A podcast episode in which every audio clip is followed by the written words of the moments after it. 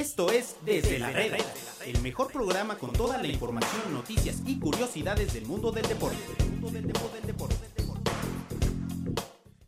¿Qué tal amigos de Medio Tiempo? Los saludamos en un episodio más desde la Reda, desde la redacción de Medio Tiempo. Hoy, lunes 31 de enero del año 2022, me da mucho gusto estar con ustedes. Soy Agustín Martínez y hoy está con nosotros José Pablo Insunza. Pablito, hoy hay muchísimo de qué hablar. Eh, yo me metí en la mañana a Twitter eh, y de una cantidad de, pesimismo. Todo el mundo se pelea contra todo mundo, que por la selección mexicana, eh, que si el Tata Martino ya se le acabó el proceso, ya lo estaremos platicando. El viernes estuvimos con el ruso Samogilny, que nos desglosó muy bien un poco cuál es la situación. Pero bueno, el día de ayer otra vez la selección mexicana da un partido lamentable, paupérrimo, eh, con muy pobre eh, desempeño futbolístico. Y bueno, vamos a platicar un poco de eso y de los juegos de la NFL, de las finales de conferencia. Estoy devastado. ¿Cómo estás, Pablito? Un saludo. Todo bien, todo bien, todo bien, mi Agus. Eh, sí. ah, caray. Ah, ah, ¿Te trató mal el fin de semana o qué? No, te voy a decir que el día de ayer metí una apuesta y la cobré y los gritos en mi casa estuvieron, estuvieron bastante, bastante buenos. Entonces, perdimos ahí un poquito la voz, pero, pero la verdad es que todo bien. Y lo que dices de selección mexicana, sí, increíble, ¿no? Lo de la selección que simplemente no puede agarrar ritmo, ¿no? Ya llevan ocho o nueve meses jugando bastante, bastante mal. Ya lo decíamos el viernes, ¿no, Pablo? Digo, ya para entrar en este episodio desde la reda, lo decíamos el viernes, platicamos con Damián Samogilny, eh, el famoso ruso, y bueno, la verdad es que es muy complicado en estos momentos determinar qué es lo que está sucediendo.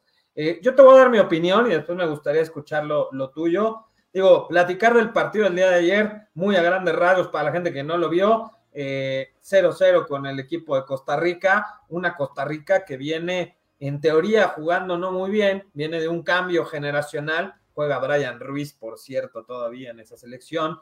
Eh, una selección que le había costado mucho trabajo Pablo, el arranque del octagonal, eh, y en donde poco a poco se ha ido metiendo, obtuvo una victoria muy importante la semana pasada contra Panamá en su estadio, eh, en, San José, y al final se mete de lleno, ¿no? Ayer viene y le hace un partido inteligente a la selección mexicana, pero más allá de eso, la inoperancia de la selección mexicana es lo que realmente debe preocupar, Pablo.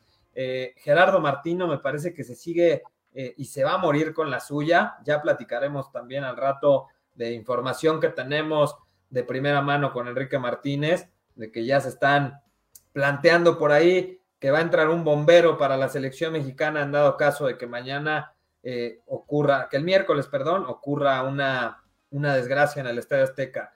Pues bueno, 0-0, se aprieta la tabla del octagonal final. México es tercer lugar del grupo, pero Costa Rica y Panamá ya están a tiro de piedra, ¿no? O sea, ya están muy cerca de, la selección mexicana.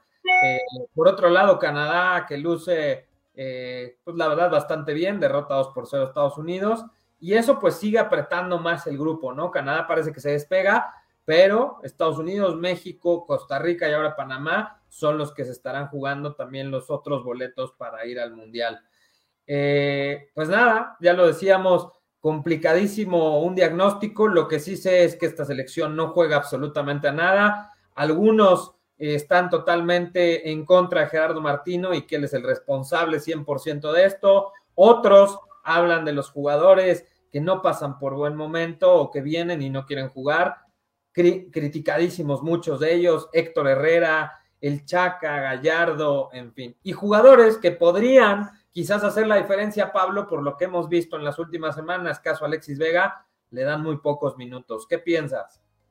Sí, justo, justo yo quería empezar con, ese tema, ¿no? Eh, sabemos que Alexis Vega fue el mejor de México en, en, el partido contra Jamaica y que no haya iniciado y que solo haya jugado 15 minutos ayer, son cosas que no se entienden, ¿no? No se entiende también el tema de, del Chaca y de Gallardo que no andan bien, que no lo hicieron bien contra, contra el equipo de Jamaica y una vez más titulares eh, el día de ayer. Entonces, e, e, estas cosas son las que se le reclaman mucho a, Gerardo Martino y, la verdad es que sí hay argumentos como para que la gente ya esté cansada del tema del Tata, pero creo que también hay argumentos como para, para seguir apoyándolo un poco, ¿no? Sobre todo por esos primeros dos años donde México, México jugó bastante bien. Eh, Está también el tema de, estas llamadas vacas sagradas, ¿no? Los que tal vez no juegan en Europa, como dices tú, Agus, no juegan en Europa o no viven un, buen momento y aún así lo siguen llamando. Es un tema muy complicado porque de todas maneras, o sea, tampoco hay, eh, pues, por dónde, ¿no? Tampoco hay tantos jugadores. Yo entiendo que Herrera no pasa por su mejor momento, tal vez, pero es complicado no convocar a alguien como, como Héctor Herrera, ¿no? Entonces, sí es, es, es debatible, evidentemente, y, sí eh, eh, se entiende la, la, molestia de la gente, pero también hay que entender que no hay, pues no hay mucho por, por dónde sacarle. De todas maneras, el, funcionamiento de esta selección no está siendo nada, nada bueno. Eh, no me sorprendería, evidentemente, como dices tú, si, si no hay un buen resultado contra, contra Panamá el miércoles en el Azteca, sí, no me sorprendería que, que se fuera Martino, porque ya sabemos que la paciencia de los directivos mexicanos prácticamente no existe, y, más cuando nos estamos jugando el pase al mundial, ¿no? Me gustaría preguntarte ahí si tienes algún hombrecito que se te venga a la mente por ahí en caso de que, de que ruede la cabeza de Martino. Bueno, eh, antes de, responder eso, eh, lo que es un hecho es que, bueno, ahorita tú decías que se acaba la paciencia. El problema de estos ciclos mundialistas es que pues difícilmente le van a apostar a no ir al mundial y que encima de no ir al mundial eh, te des el lujo de, mantener al entrenador, sabes la cantidad de millones que se pierde la Federación Mexicana eh, entre derechos de transmisión, más bien entre la conversión de los derechos de transmisión con los patrocinadores, las camisetas que venden, o sea, es un negocio millonario. El no ir al mundial eh, impactaría bastante. Entonces no se pueden dar ese lujo de, de que no suceda. nombres ya hay, hoy publicamos en medio tiempo eh, la nota del día, eh, obra Enrique Martínez, cercano a selección mexicana. Eh, se ha podido enterar que el bombero que regresaría, Pablo, a selección mexicana sería Miguel Herrera. ¿Por qué Miguel Herrera? Porque Miguel Herrera es muy cercano a John de Luisa. ¿Por qué Miguel Herrera? Porque Miguel Herrera es muy cercano también a todo este entorno de selección mexicana y porque también Mauricio Culebro, hoy presidente del equipo de los Tigres, junto con John de Luis y Miguel Herrera, hicieron ese América eh, campeón y ese América por ahí del año 2013. Es muy probable, Pablo, casi te lo podría asegurar y meter las manos al fuego por Enrique Martínez, que si eh, no saca un buen resultado Gerardo Martino el día de miércoles contra Panamá, eh, pues puedan suceder este tipo de cosas. Otra cosa importante, Pablo, es que también eh, están en la mira varios jugadores. O sea, no solamente es el caso de Gerardo Martino, hay jugadores como el Chaca Rodríguez, como Jesús Gallardo, como el mismo eh, Andrés Guardado, que ya no están tan bien vistos por federación, que no, no, no han dejado una buena imagen, ¿no? Y evidentemente el nivel futbolístico de varios que pasa muy malo. Hace rato yo leía que criticaban a Héctor Herrera y alguien en Twitter lo defendía. Decía, ¿cómo podemos decir que es un jugador que es muy malo eh, y que al ser muy malo esté en la nómina o en la plantilla de Diego Simeone? Pues sí, el tema es que no juegan. El tema es que pasan por un bajón de juego varios de ellos. Otra cosa que yo no me explico, Pablo, y que a ver si tú me das la respuesta ¿Por qué Johan Vázquez no juega?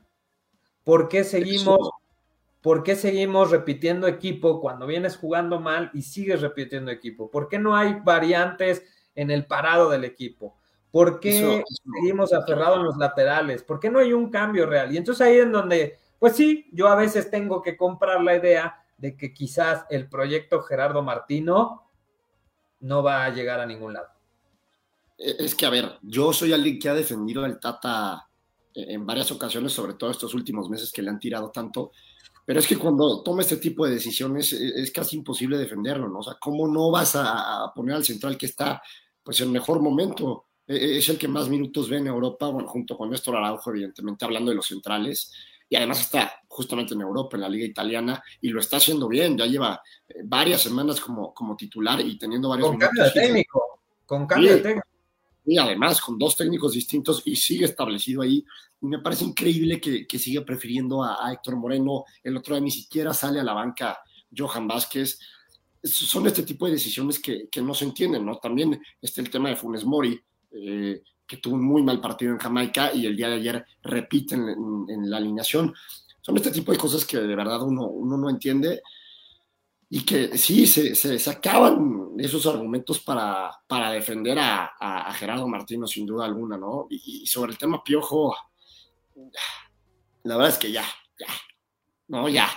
¿No, que, no, ya que le den la oportunidad a alguien más y se va a ir Martino, ya Miguel, ya. O sea, ya tuvo su, su proceso en selección, ya estuvo en América, ya. Pero, pero es un bombero, ¿no? Al final entraría como un bombero. No, no me parece que sea la mejor opción otra vez. Eh, como, o sea, primero ir por, por un bomberazo no se me hace la, mejor opción. Primero Pero hoy, a ver, Pablo, Pablo, estamos hablando de que el Mundial está a menos de 10 meses de que arranque. Hoy no tenemos eh, la certeza de estar adentro de ese Mundial, ¿eh? O sea, eh, no sé, de pronto hay que ver las cosas como son, pero digo, hoy estamos en tercer lugar del grupo, del octagonal, pero estamos jugando muy mal. Eh, las sensaciones que deja la selección mexicana cada vez son peores. Se sacó un partido de milagro en Jamaica, de milagro al final, al minuto 81-83, jugando contra 10 hombres. Luego viene Costa Rica acá con una de las selecciones de Costa Rica más flojitas de las últimas eliminatorias y te, pues te nulifica. Tampoco quiero decir que jugó mejor que México, ¿no? Pero te nulificó por completo. Y luego va a venir una selección, Pablo, súper motivada. Entonces, faltando 10 meses, si no recurres a un bombero como Miguel Herrera, ¿a quién más le puedes dar la oportunidad? ¿A quién le entregarías hoy un proyecto de selección mexicana para que te califique al Mundial? O sea, tampoco es como que lluevan entrenadores. Así como tú decías hace rato que no hay tantos jugadores, pues dime qué entrenador en este momento le darás la oportunidad.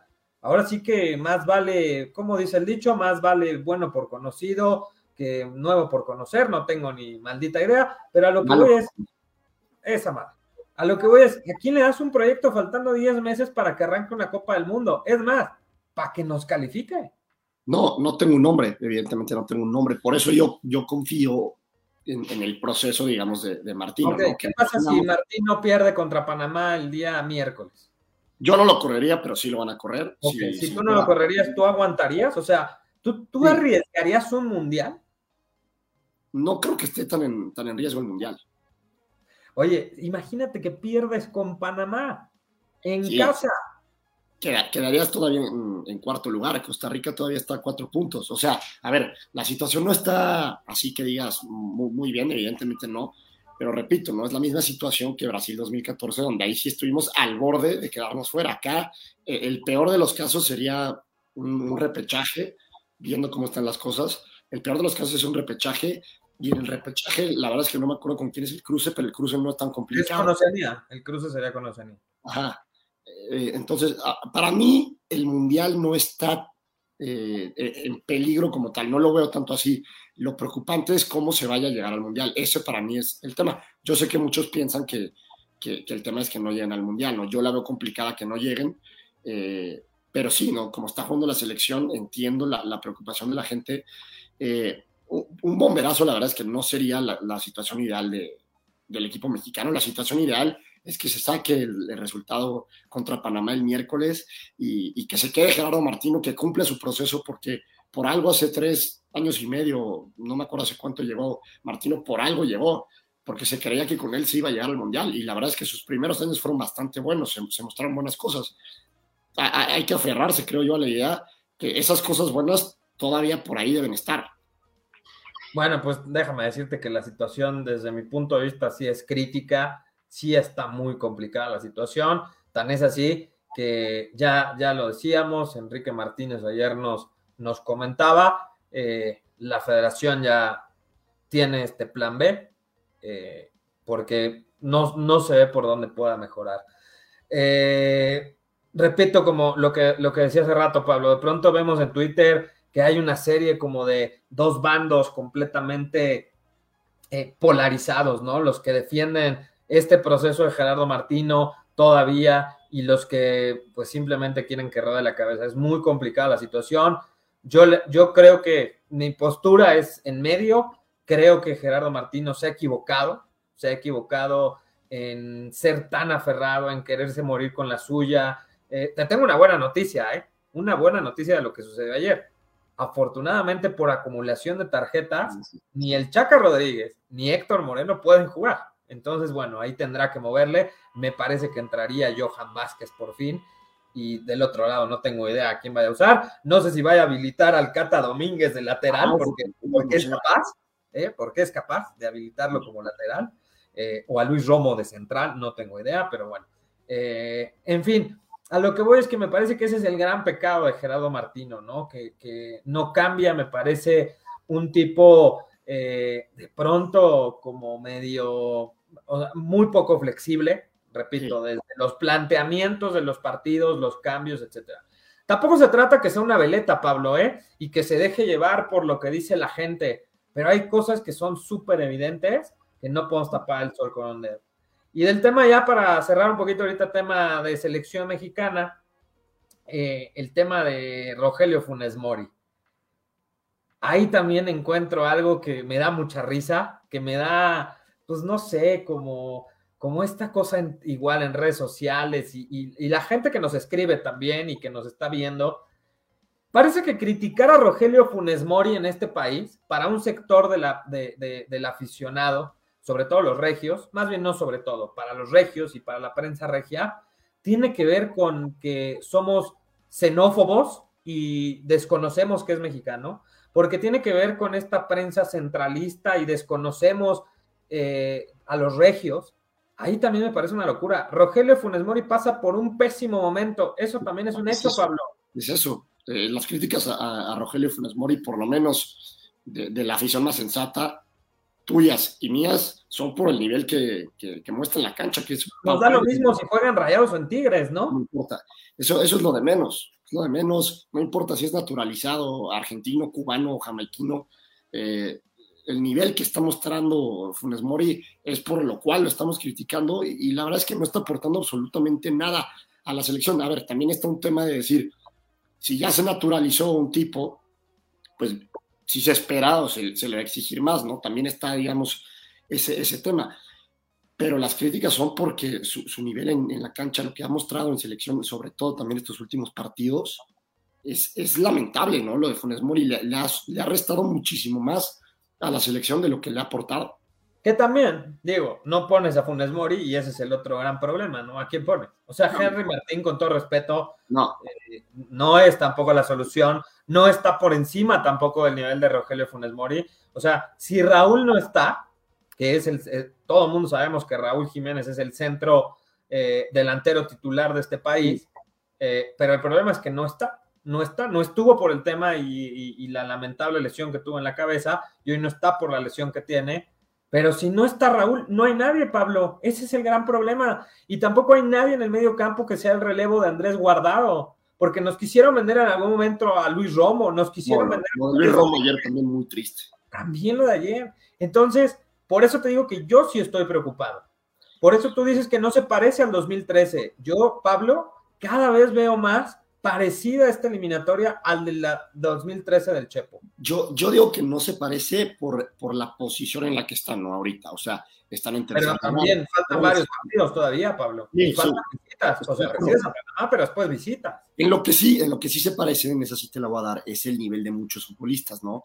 Prácticamente nadie, por, por no decir todos, eh, nadie vive su mejor momento futbolístico ahorita, ¿no? O sea, eh, el tema de Raúl Jiménez tal vez sería lo más cercano, pero bueno, viene de una lesión y ahorita no puede estar igual por, una lesión, tal vez no ha eh, retomado al 100 ese, ese nivel eh, con, el que, con el que tuvo en, el Wolverhampton, pero te podría decir que tal vez Raúl Jiménez es el que mejor momento vive, ¿no? Los demás, todos están algo... Eh, sí, pero pues también Raúl no ha jugado, ese es el otro problema. y, además Raúl no ha jugado.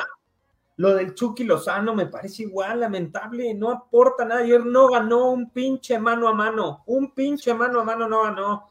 ayer el, Chucky Lozano.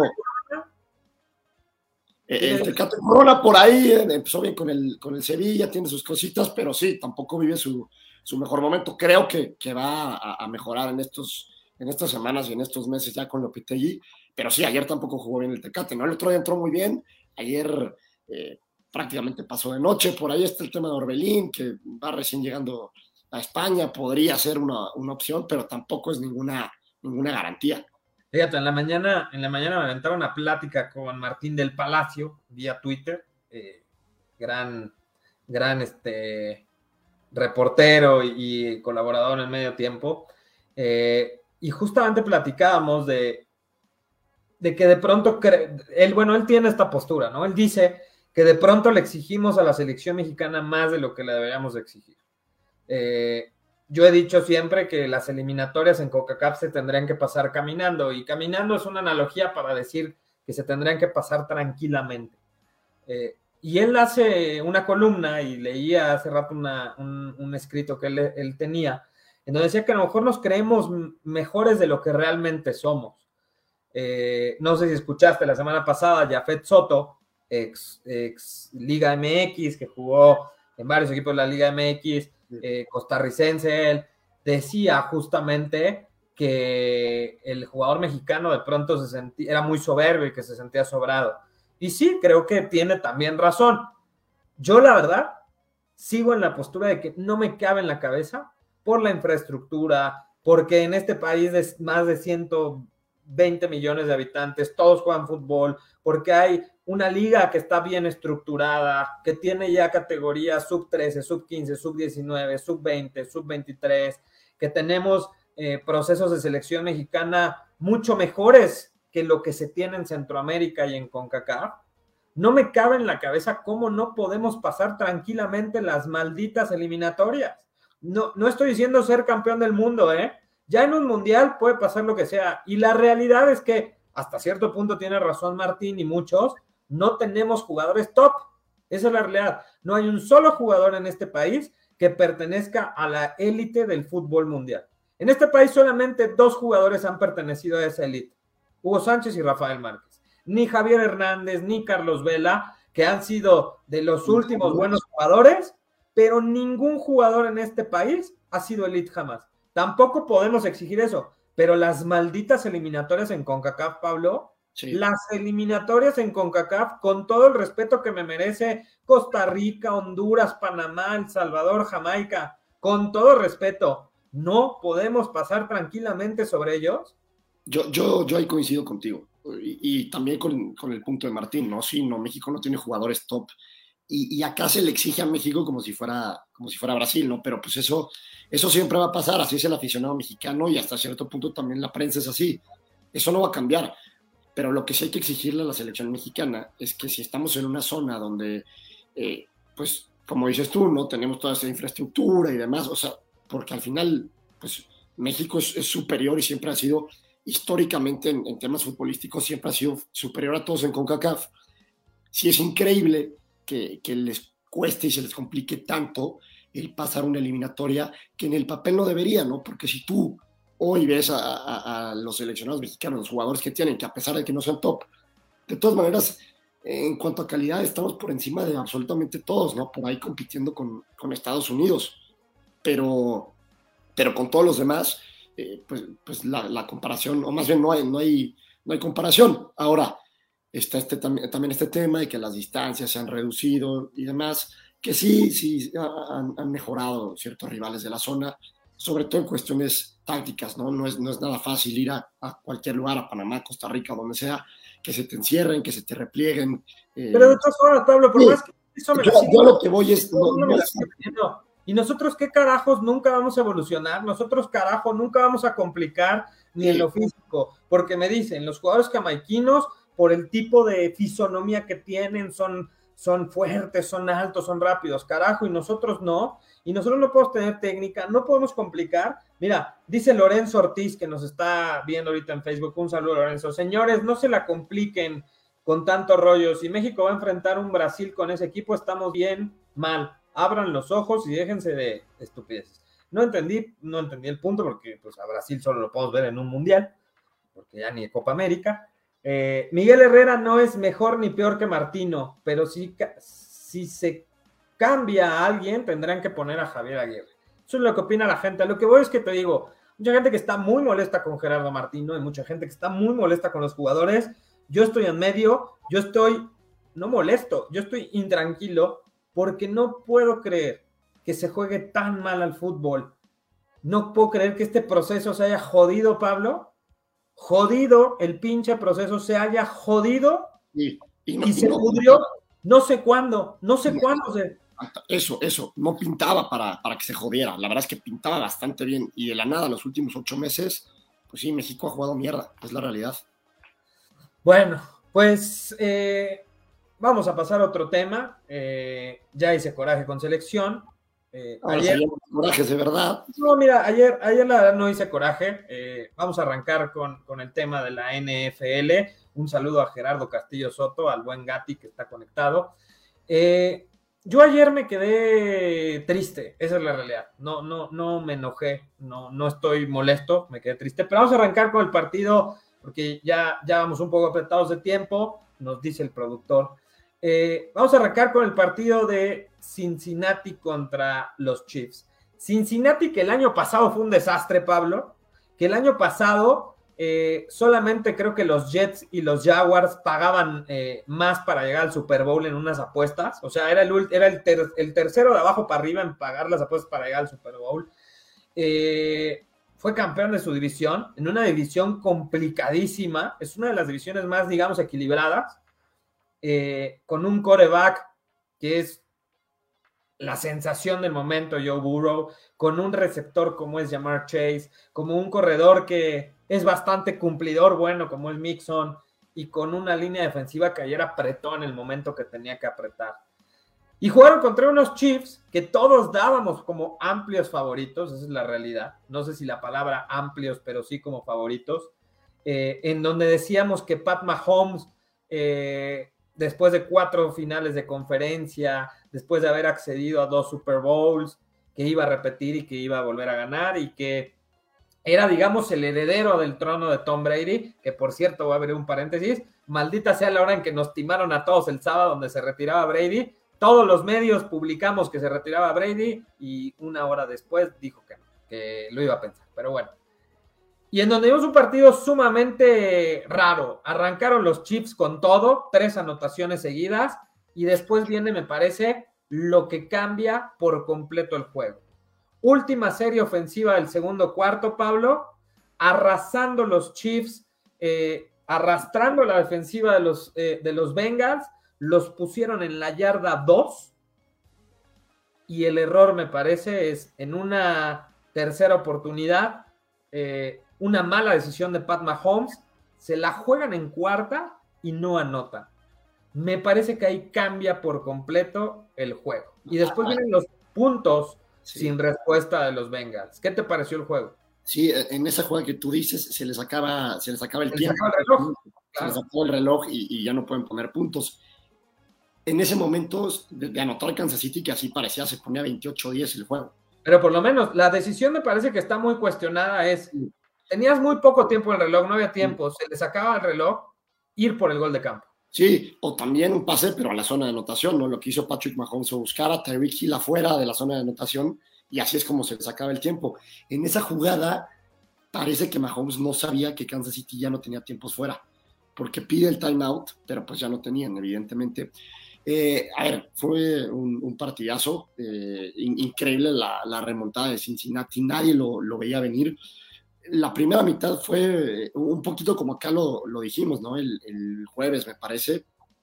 Eh, dijimos que, Kansas City sería imparable, que, sentíamos que le iba a costar trabajo a la, defensiva de Kansas de Cincinnati parar a Patrick Mahomes y así fue la primera mitad. La verdad es que eh, movió muy bien la bola la, la, ofensiva de Kansas City y lo dijimos, Cincinnati tiene que meter muchos puntos para, estar ahí a la par de Kansas City y no lo hizo así. hizo eso, ¿eh, Pablo? Presionaron a Mahomes, o sea, la defensiva fue clave. Tercero, tercer y cuarto cuarto fue clave, las capturas, ah. el, el, balón suelto de Pat Mahomes. Eh, eh, el, tema es que todo el guion cambió en, la segunda mitad, ¿no? Y justamente todo cambió porque la defensiva de, Cincinnati pudo empezar a presionar a Patrick Mahomes. En, la primera mitad no pudieron y, fue un festín prácticamente para Mahomes, no, no, no había por dónde, pero en la segunda mitad ajustaron, le llegaron, eh, forzaron muchas, muchos pases incompletos de Mahomes, eh, intercepciones. Eh, la verdad es que la, defensa de, de, Cincinnati fue clave para que Cincinnati regresara al juego y después del otro lado, ofensivamente hablando. Mejoró la línea ofensiva. Exactamente. ¿No? La, línea ofensiva que tan criticada fue y con mucha razón la semana pasada por esas nueve sacks. esta semana, sobre todo en la segunda mitad, pues le, dieron tiempo eh, de sobra a, Joe Burrow, que también Joe Burrow hizo jugadas eh, solamente él puede hacer. Era lo que te iba a decir. Joe Burrow ayer nos demostró que es un escapista. Hubo por lo menos tres jugadas en donde lo iban a derribar atrás de la línea de golpeo y evitó la captura. Eh, finalmente se decide todo con el gol de campo de Ivan McPherson, que también es otra de las grandes revelaciones de, de la campaña, ¿no? un pateador novato en donde ha tenido la responsabilidad, Pablo, de decidir dos partidos de playoffs. Sí, y, también eh, algo también súper importante es que se vuelven a ir a tiempo extra y, el volado de tiempo extra lo vuelve a ganar Kansas City igual que la semana pasada. Y, ya había en redes toda esta polémica de otra vez va a anotar Kansas City y no le van a dar la posibilidad a Joe Burrow, que se tiene que cambiar la regla y demás. Y para sorpresa de todos, otra vez la defensa de Kansas City hace una jugada grande, intercepta, Mahomes le da muy buena posición de campo a Joe Burrow y a Cincinnati, y después Joe Burrow hace lo que ha venido haciendo eh, en, estos playoffs, pone, pone, en zona de gol de campo a Ivan McPherson justamente, y el novato, que por eso drafteas un novato que lo volvió a tuitear la cuenta de Cincinnati, le da el pase al Super Bowl a, los Bengals. Yo, este, la verdad, ayer eh, siento que en las últimas jugadas arriesgaron de más. Yo decía, ¿a qué hora van a patear? ¿A qué hora van a patear? ¿A qué hora van a patear? Y siguieron corriendo la pelota. Yo en algún momento pensé que iban a ir por la anotación y no por el gol de campo, pero bueno. Y, eh, rápido, Agus, nada más contarle a la gente. La, razón principal por la que mi voz está así es justamente por, por el juego de, de Cincinnati contra Kansas City. Metí una apuesta, Agus, de esas que Impensables. Impensables, que ya sabes que no se van a dar, que no va a pasar, tienen que pasar 10 mil cosas. Bueno, pues las 10 mil cosas pasaron y cobramos esa, esa gran ¿Qué apuesta. apostaste, Pablito? A ver, aposté que iba a meter el primer anotador del juego, iba a ser Tyreek Hill, y así fue. Aposté que iba a meter touchdown Travis Kelsey, y así fue. Aposté que iba a meter touchdown Jamal Chase, y así fue. Y aposté que iba a meter más de, más de 2.5 pases de touchdowns Mahomes, y así fue. Muy bien. Pues no estaba tan impensable, ¿no? Digo, quizás. Impensable, pero... O sea, estuvo bien armada, pero no, todo, me parece que va con, una lógica. Ayer Patrick Mahomes demuestra que, que sí es mortal, demuestra que no se debe de equivocar tanto. Me parece mucho, arriesgó demasiado con ese último pase, bueno, con ese pase en los tiempos extra. Eh, de pronto me acordé mucho de lo que decía Enrique Burak la semana pasada con nosotros, que Pat Mahomes había entendido que no todos tienen que ser pases de 30, 40 yardas. Yo creo que con la posesión del balón, como iba trabajando su ofensiva con estos pases cortos a Tariq Hill o a Travis Kelsey o con las escapadas de Edward Elaine, Edward Heller, eh, me parece que por ahí podía haber pasado, ¿no? Creo que, que la decisión que toma de ese pase largo no fue la, más indicada, ¿no? Sí, no, ya, ya justo para, cerrar este tema, eh, una, una, parte de la temporada que Kansas City no jugó bien, no solamente defensivamente, también que a, Mahomes no le, interceptaron a Mahomes. Le interceptaban mucho, no, estaba en el nivel que conocemos a Mahomes, que después regresó a tomar ese, ese gran nivel. Pero ahí es lo que Pablo, lo que decíamos en esas discusiones tú y yo en mi oficina era que Mahomes se puede equivocar, porque sabes que te va a anotar 35 puntos. O sea, sabes que puede por ahí tener dos o tres intercepciones, pero sabes que te va a ejecutar tres pases de anotación o cuatro pases de anotación. Ahí el problema era que en esos partidos justo fue cuando la defensiva de Kansas City andaba muy mal. Entonces, pues sí, Kansas City, Kansas City anotaba 35, pero le metían 42, ¿no?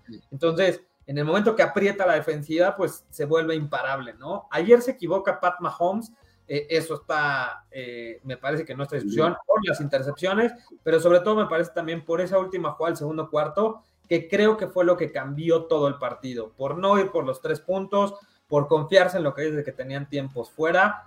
eh, ahí me parece que eso es lo que cambia el partido. Y después, a las 6 de la tarde más o menos, eh, el equipo de los Rams recibiendo a los 49ers en, la, en el estadio del, del SoFi, donde va a ser el Super Bowl.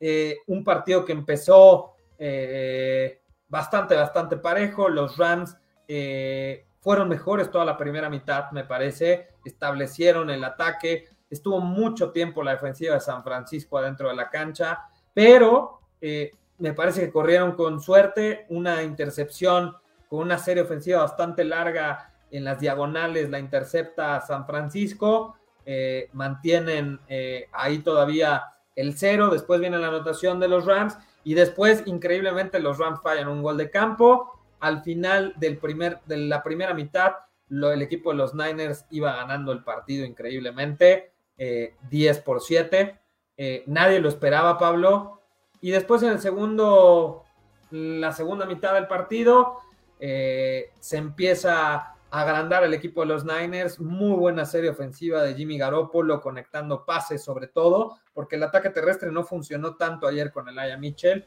ni con Divo Samuel. Muy buenos pases al centro de Jimmy Garoppolo y conecta una anotación con George Kittle. El partido se va 17 eh, puntos arriba San Francisco por 7 de Los Ángeles y después, bueno, viene, me parece, ahí donde comienzan las pases de San Francisco. Hay una lesión que me parece que es clave en el partido que no se habló mucho, que es la de Dre Greenlow, que quedó fuera el linebacker junto con Fred Warner. Y me parece que por ahí empezaron a aprovechar el equipo de los Rams. Eh, y bueno, al final, una jugada en el último cuarto que me parece también que cambia por completo el juego. Un pase larguísimo de más de 45 yardas de Matt Stafford muy mal pase, muy mala elección de jugada y a Yacuiz quitar se le cae de las manos. Me parece que ahí está el Super Bowl de San Francisco. Si esa jugada se la queda Yacuiz quitar, me parece que ahí cambiaba por completo todo. No se lo queda, los Rams arrastran a los Niners en la última serie y ganan por un gol de campo. No estoy enojado, la verdad. Eh, la verdad, triste porque creo que te queda con esa sensación de que nunca fuiste superado realmente por los Rams. Eh, Jimmy Garoppolo, pese a todas las críticas, se equivoca en la última jugada con un minuto que quedaba en el reloj, se vuelve loco, pero me parece que la gran dio un buen partido Jimmy G, arriba de 200 yardas, eh, no tenía pases interceptados hasta esa última jugada que me parece ya fue lamentable, pero ya quedaba muy poco. Eh, la jugada que cambia el partido me parece que es Jacques Quitar y en general la defensiva ayer no creo que se haya comportado tan bien ante los Rams. Pues mira, lo, hemos dicho muchas veces, los juegos divisionales son más o menos así, se conocen también que, que se vuelven bastante complicados. No fue un, partido, por, por, decir, vistoso, ¿no? Por el otro lado, el de los Bengals y, los Chiefs un poquito más. El de ayer entre Niners y, Rams no fue tan vistoso, pero, pero así son los, los juegos divisionales. Un partido muy, muy, muy parejo. Eh, la verdad es que sí lo dices bien. Los Rams no superan como tal a, los Niners. Los Niners, por, por, ciertos lapsos, sobre todo en el tercer cuarto, cuando se van arriba por 10, eh, sí se veía superior, se veían, se veían hasta cierto punto cómodos, ¿no? Eh, pero, pero creo que así son los, los juegos divisionales. por el lado de los Rams, creo que sí acaba pesando el tema de, Matt Stafford, ¿no? Hizo eh, buenas jugadas, buenos pases que al final le representan eh, un Super Bowl a, a McVay y a los Rams. Y, justamente por eso hicieron el trade, ¿no? Por eso trajeron a, Stafford a, los Rams para este tipo de, partidos, para, para hacer este tipo de, jugadas. Dos muy buenas conexiones con Cooper Cup para touchdown. Lo de, lo de Cooper Cup. Como, como la jugada que te digo, la jugada que, pudo haber cambiado el partido, estaremos hablando de otro Matt Stafford. Sí, esa, es la jugada clave del, partido. Si esa jugada es interceptada, sí, ahí hablaríamos de completamente que la diferencia no fue Stafford. Ayer me parece que la gran diferencia eh, fue, me parece que la línea ofensiva de los Rams se comportó muy bien. O sea, yo, yo les daría estrella a la línea ofensiva Ayer presionaron muy poco a Matt Stafford. Por ahí en el primer cuarto, en el segundo cuarto hay una captura a Nick Bosa. Ayer yo no, en toda la transmisión yo no vi a Eric Armstead, por ejemplo, no vi a, DJ Jones. O sea, no presionaron como venían presionando. Me parece que la gran estrella ayer fue la línea ofensiva. y en el cuarto, ahora sí, Aaron Donald y Von Miller, me parece que hablaron y sacudieron ese, esa línea defensiva y en el último cuarto presionaron muchísimo a, a sobre, todo, sobre, todo, en esa última serie ofensiva, ¿no? Porque si tú te vas a las, a las estadísticas, por así decirlo, los Rams no tuvieron una sola captura en, todo el juego pero sí presionaron a Jimmy G, sí lo metieron en, problemas, por, por, así decirlo, y, y, ya se vio bien en, en, esa última jugada. Yo creo que del tema de Jimmy Garoppolo, eh, tuvo un partido normal, lo que, lo que esperas de Jimmy Garoppolo, ¿no? Que no, eh, que no lance intercepciones o que no pierda eh, el balón, que busque establecer el, el, ataque por tierra del equipo de San Francisco y simplemente que no cometa errores Jimmy G. Creo que así fue, aunque tampoco tuvo un partido de, del otro mundo, ¿no? O sea, pero tuvo un partido, tuvo un partido bueno. O sea, creo que tuvo un partido bueno. O sea, tuvo un partido bueno de acuerdo a, a lo que es Jimmy G, ¿no? Que lo hemos dicho eh, Sí, o sea, tuvo un, fue un partido de Jimmy G. Así son los partidos. Un partido cumplidor. No, no va a ser la diferencia porque él no va a ser la diferencia. No es un coreback elite que te vaya a ganar un partido, pero no es un mal coreback, ¿eh?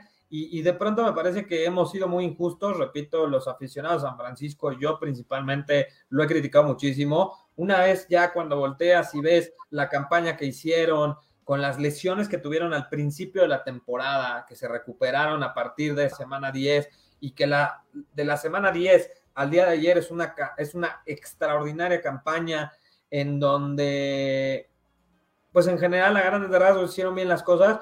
Creo que los números de Jimmy G eh, no son nada malos.